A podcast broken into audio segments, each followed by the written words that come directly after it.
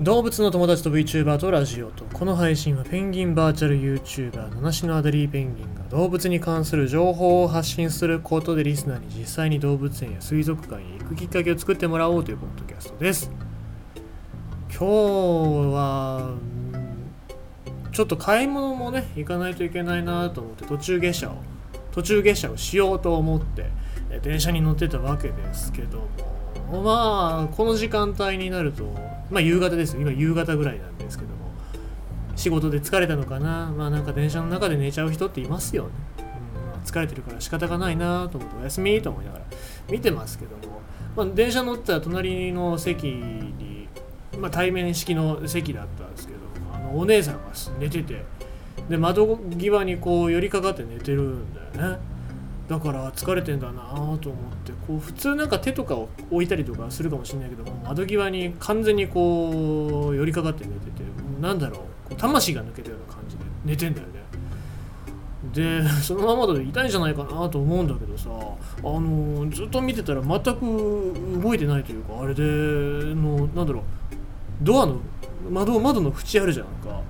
窓の縁ってこう L 字になってさこう角になってんじゃん。あそこに頭乗っけてさしかも電車ってガタガタなってんじゃん。だからガッタンガッタン言ってる時にものすごいお姉さん頭をさボッコンボッコンぶつけててこれ本当に寝てるだけなのかもしかして寝てるだけじゃないんじゃないだろうか。なんか事件の匂いがするんじゃなかろうかと思いながらね普通に電車降りて味噌汁の具材買いに行きましたね。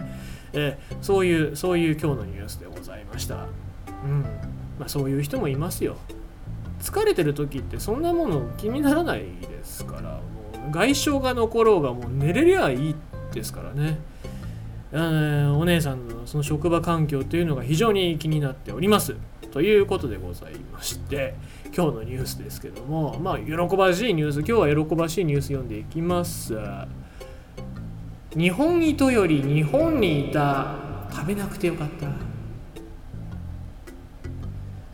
名前に日本がつきながら日本では未発見だった魚。日本糸よりが国内で初めて鹿児島県種子島沖で確認されたと。鹿児島大学鹿児島大学総合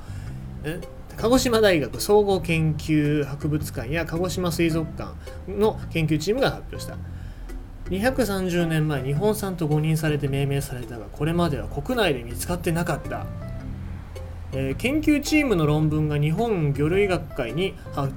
えー、発行の、えー、魚類学雑誌、えー、雑誌の電子版に掲載されたということで、まあ、この日本糸よりなんですけどももともと1791年に日本産と誤認された標本に基づいてドイツの魚類学者が命名して、えー、ジャポニカスって名前がついたんだよね。1938年には日本の魚類学者が日本糸よりと和名を付けたんだけどもその時も国内では確認されていなかったということで、えー、この最初の標本というのは今のインドネシアだったりジャワ島周辺で採集された可能性が高いというふうに見られてるんですけどもペンギンもそうですよねピゴセリス・アデリー、まあ、アデリーペンギン、えー、ピゴセリス族っていうとアデリーとジェンツーと、えー、ヒゲペンギンと言いますけども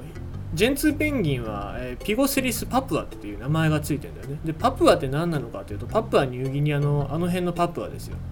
これなんで名前がパプアになって南極で見つかってるはずなのになんでパプアなんだろうって思ったら実を言うとあれ荷物を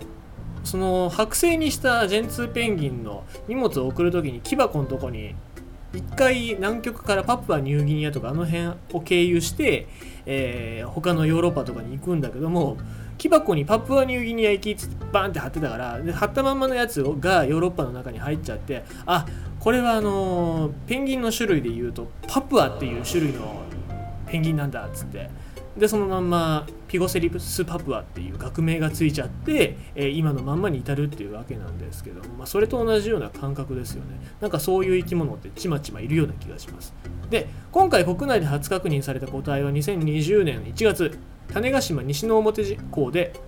えー、釣り上げた、まあ、釣り人が釣り上げた体長約25センチで釣った時は普通の糸より台と思ったがいつも釣れる魚ではないので何か役に立てばと、えー、この研究をしている教授に提供調査の結果模様やヒレの特徴から日本糸よりと分かったという。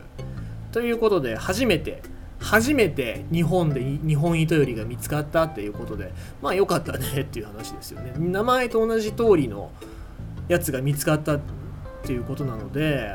まあ日本の名前がついてるのに日本にいないっていうそういうなんか疎外感を感じずに日本糸よりは良かったんじゃないのか。あと日本糸よりも食べられずに済んで良かったんじゃないかなっていうふうに思いますね。この種類は台湾や東南アジアに多く生息しており今回の個体は台湾周辺で孵化した直後に黒潮に乗って種子島沖に運ばれそのまま定着して成長した可能性が高いというわけでございます。でこの釣り上げた人国内初確認と聞いてびっくりした。自分の胃袋に収めなくてよかったと話しているというわけです。本当よかったね。逆言うとこの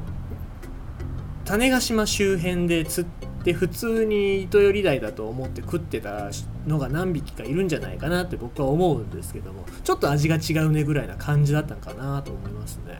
一回種子島行ったことありますけども非常にいい島です。ね、えー、ジョイフルもあるしジョイフルあればなんとかやっていけますから、えー、ジョイフルあればいいと思いますけども。あと帰りね帰りちょっと船、えー、海が荒れたら帰れませんからそこら辺だけ気をつけてほしいなと思います、まあ、それはいいとして今日は、え日本糸よりの話でした、えー、日本糸より日本にいた食べなくてよかったっていうそういうお話でございました。朝日新聞から。